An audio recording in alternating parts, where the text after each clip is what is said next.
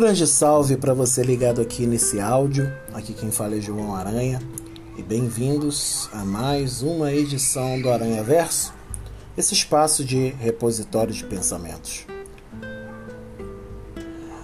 Hoje, na escola dominical da igreja onde estou, palavra de Deus compartilhada, hoje nós estamos estudando a carta aos Romanos diz assim no início do seu capítulo 11: Então pergunto: Deus rejeitou o seu povo, a nação de Israel?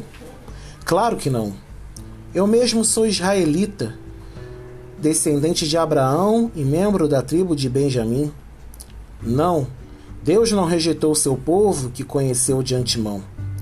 Vocês sabem o que as Escrituras dizem a esse respeito? O profeta Elias se queixou a Deus sobre o seu povo, o povo de Israel, dizendo: Senhor, eles mataram teus profetas e derrubaram teus altares. Sou o único que restou e agora também procuram me matar. E vocês se lembram da resposta de Deus?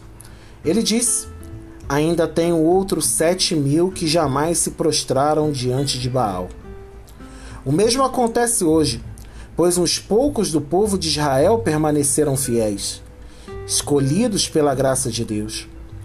E se a escolha se dá pela graça de Deus, então não se baseia pelas obras deles, pois nesse caso a graça deixaria de ser o que verdadeiramente é, ou seja, gratuita e imerecida. A gente olha as notícias dia após dia, a gente adota táticas para tentar não se entristecer ou se estressar diante das notícias. Até algumas horas atrás eu descobri que eu, eu João, sou um grande fã de luta livre profissional e descobri que a maior empresa vai fazer um evento de portas abertas com 15 mil pessoas dizendo que ó, distanciamento social, álcool gel, máscara e tá todo mundo bem. Então a gente vê todos esses movimentos dentro e fora do Brasil e a gente pede a Deus, Senhor, como que eu faço para não pirar?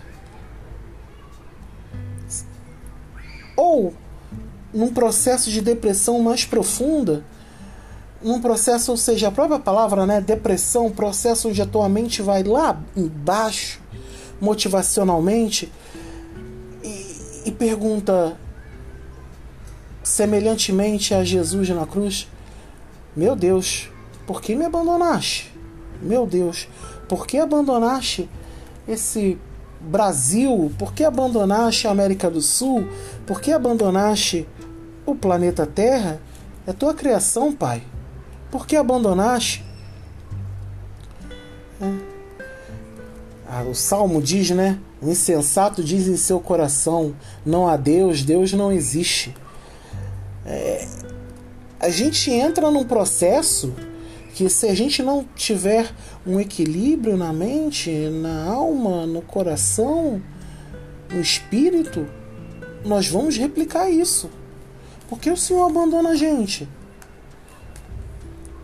A gente que todo domingo tá com a comunidade virtual ou presencialmente, dependendo do teu caso, orando, a gente que está nos grupos de oração, a gente que está fazendo devocional todo dia. Por quê?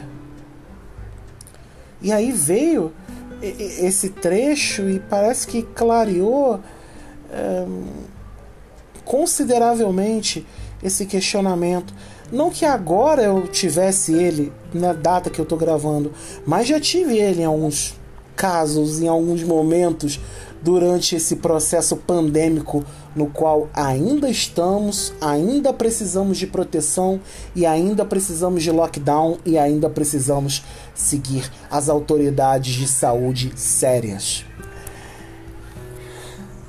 E Paulo faz esse equilíbrio entre o povo de Israel e o povo gentio, né, o povo que não era de Israel, a grosso modo. E ele vai dizendo, olha, por mais que Jesus veio também para os gentios, Deus não abandonou aqueles a quem ele escolheu. Deus não abandonou aqueles a quem ele caminha, já caminha há algum tempo. Mas esse caminho, essa escolha de Deus, né? Dependendo da tua orientação, se é calvinista, se é arminiano, se é neo-calvinista, se é neo-arminiano, não importa, mas esse mover de Deus, essa relação com Deus, que Deus coloca o seu olhar na gente e põe o agrado, acontece por graça. E uma graça que é gratuita e imerecida. Guarda bem é, esses dois adjetivos. A graça é gratuita e imerecida. Ou como um conhecido costumava dizer: a graça é de graça e pela graça. A gente não merece o que Deus faz pela gente. A gente não merece o mover de Deus nessa existência.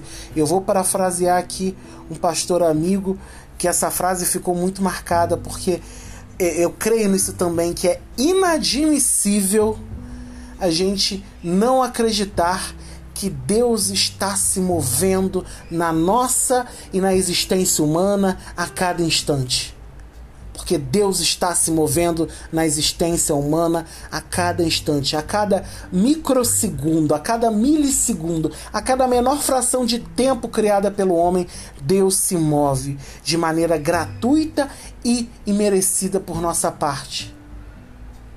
Mas Ele está lá, pegando momentos bons e nos dando alegrias, e a gente dá graças por isso, pegando momentos ruins e trazendo lições, trazendo experiências de vida para que a gente consiga ajudar as pessoas a partir dessa vivência.